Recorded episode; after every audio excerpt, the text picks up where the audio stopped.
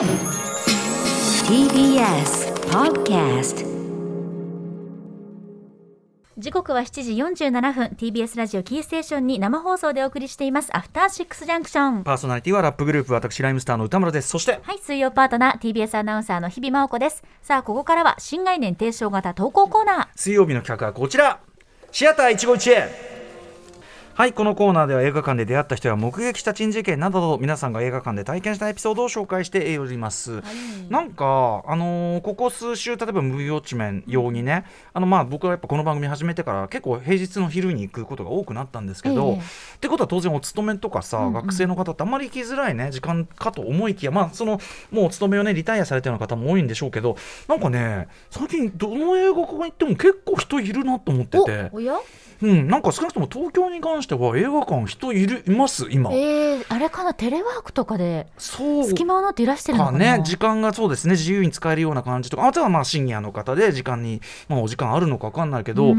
なんかねあの特にあと最近そのムービーウォッチメンで当たるやつが注目作が多いからかもしれないけど、ええうんうんうんなんかねいい感じっすよ、あそうですか、うん。なんかそれはすごく感じますね。やっぱりなんか改めてコロナ禍を経てうん。一回閉館というかね一回お休みしなきゃいけない時間も経て、やっぱ映画館って楽しいなってすごい改めて思ったんで、うん。人がまあ、よそうですね。り増えてるのかもしれないですね。あ。と実際まあ今ちょっといいのがすごくかかっててもうそれこそ大渋滞起こってるね。MCU か。ら普通のこうアート映画まで結構ねあったりするっていうのもあるかもしれない。その中に後ほどスタンプさんの主題歌もね流れます。はい「不安友達と呼ばせて」8月からまたやりますから。はいそんなような話もございます、ということでシアター一期一会、えー、今後もですねご紹介まさにこれ今劇場でかかっている作品ですねご紹介しましょう、えーラジオネームない方からいただきました。ありがとうございあます。りがとうございます。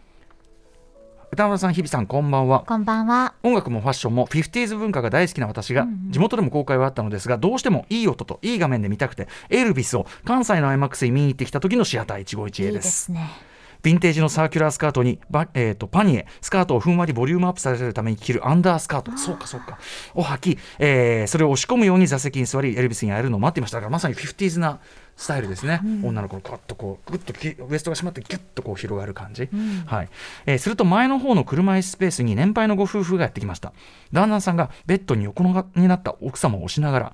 多分エルビスと同年代ぐらいの方で始まるまで、えー旦那さんは寝寝たきりの奥様のお世話をしていました。ここからは私の勝手な想像なのですがきっとエルビスはお二人の青春でそのエルビスをまた一緒に見ようと病院またはご自宅からこの IMAX まで来られたのではないかと。映画出だしからきらびやかなシーンのフルソロットルで畳みかけるように初期の名曲がかかり主演のオースティン・バトラーもドキッとするくらい本人に似てる瞬間が随所随所にありました、本当に。大興奮で鑑賞しつつあのお二人も楽しんでくれるといいなと思いながら最後まであっという間でした。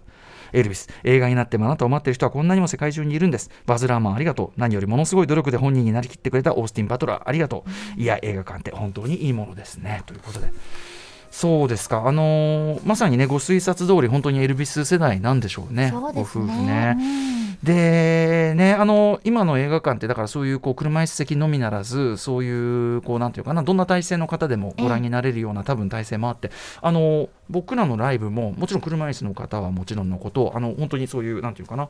こう寝た状態っていうか。えベッドで。はい、ベッドですね、それでこうご覧になっていただいたということもちょいちょいは出てきて、だからそういうそういうことができる会場みたいなのも、あのやっぱりあの毎回がね、あの小さいライブハウスのこともあるんで、毎回そういうスペースがあるところばかりじゃないんだけど、そういうところのライブもちゃんとやっぱやっていくべきだよなみたいなのはすごく、うんうん。あのあって、実際でやるとすごくやっぱり喜んでいただけるしね、僕らごときのでもね。なので、あのーこれすごいなんかだからすごくなんていうかな今の映画館のいいところですね。昔の映画館こういう体制はなかったと思うし。ね、しっかりスペースが確保されてるとそれだけで本当安心感ありますよね。ね、そう。でまあもちろん IMAX これあのエルビス結構長いん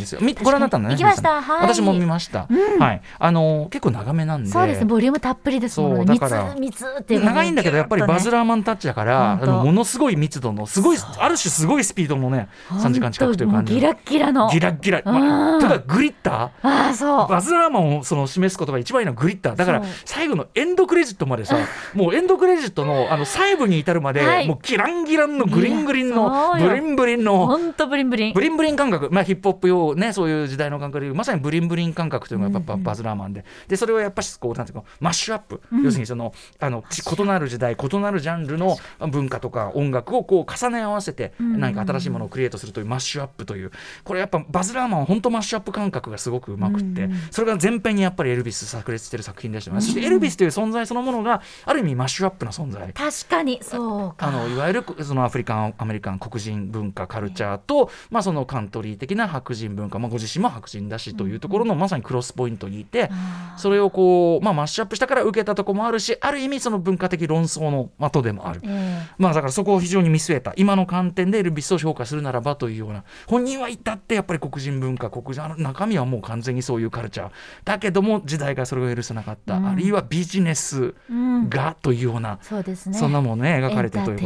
と。うん。だからお二人も見て青春のエルビスっていうのの、まあ、多分そのまた知らなかった側面っていうのをね。確かに本当にそうだと思います。より今またエルビスってって見ることに本当にふさわしいね。作品ですよね。それこそあと晩年のさああいういわゆるこうラスベガスの僕らから見るとすごい歌謡ショーみたいな感じの、うんうん。になってからじゃあなんであんなことずっとやってたのかっていうのもちゃんと答えが出てて。そうですね。いやだからあのお二人にとってもねあのご夫婦にとってもそれは新鮮だったでしょうし、うん。そしてねあのこのメールいただいた方もう長年の 50s ファンというか、エルビスファンでもあってという方このこれだけスタイルも素敵ですね、うん。当時のね。ねそうそのファッション見て感ね素敵ですね。いいなあなんか当時私は全く知らないからこそ、うん。そのきらびやかというかそのブリンブリンな当時ってあやっぱすごかったんだなってすごくエネルギーを感じてエルビスを見て。そうね、あとバズ・ラーマンのやっぱ作品のさこれすみません。ほとんどムービーウォッチメン化してるけどバズ・ラーマンの作品のやっぱいいとこ特に「ゲットダウン」っていうヒップホップの誕生期を描いたネットフリックスドラマとちょっと通じるとこで、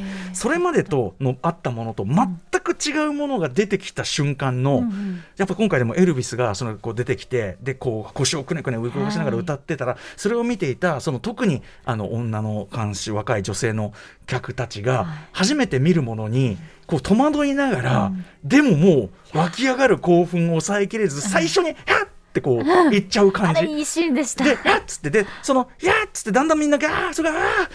ー、あー、みたいになって、ギャーみたいになっていく。で、それをまた見ている男たちの何か異様なことが起こっている。だから、全く今までと異質の何かが始まった。これ、例えばゲットダウンでいうと、やっぱりええ、それまでのあったディスコ文化とか、その今、それまであった、こう、ダンスミュージックと全く違う、ヒップホップにその主人公が出会う場面の、なんだこれはっていうこのやっぱそこのとこの興奮とかあその時のなんていうの時代の人が本当に驚いた感じの再現？もうなんかすごい生、そうそうそう、うん。それを目撃してる。我々も体感できちゃう、うんから、そうそう。目撃者になった気持ちにそれがやっぱバズラーマンめちゃくちゃうまくてやっぱエルビスそこができてるのは一つすごくやっぱりいいところでしたようね。ん。はい、バズラーマンのについてはいつもね、あの東京にね、あのギャッツビーの宣伝で来た時に東京のビジョンというクラブ、まあ寄ってたのかもしれませんね、ええ。ビジョンというクラブで、えー MIT 教授イアン・コンドリーに凄んだ話、これを毎回しておりますが、えー作品は毎回素晴らしいと思います。はい。ということで、えーバズラーマン、エルビス、あちなみにそうだ、月曜日、そうなんです。えーそうなんです、えっと西田豪太さんの、えっと洋楽スーパースター列伝、えーエルビス特集お送りいたします。ははい、あ。あそうだ、しかも、えっと熊崎君がねあのお休みなので代打小沢幸輝さん。2年目になりえーました、小沢くん。非常に優秀という。ミュージカル大好き高青年。そうそう音楽の素養もありますしね。あ君は本当に TBS のアナウンサーなのかと思うぐらいに高青年。この間熊崎君とずっと話してたんですよ。まさにそれ日比さんとも言ってたあの TBS の特に男性アナウンサーをを取るある種の癖うん。そのなんでこんな癖のある人ばっか取るんですか？そうなのその。感じに対して小沢君珍しく本当にストレートに品のいいはい。優秀な私は彼の目を見てありがとうって言ってしまいました。他はどうなんだってことになります。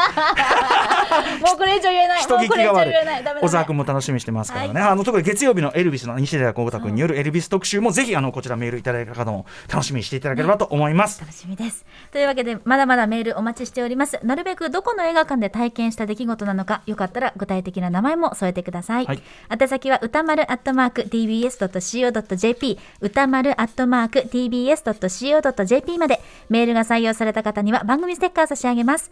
以上新概念提唱型投稿コーナー。本日水曜日はシアター151でした。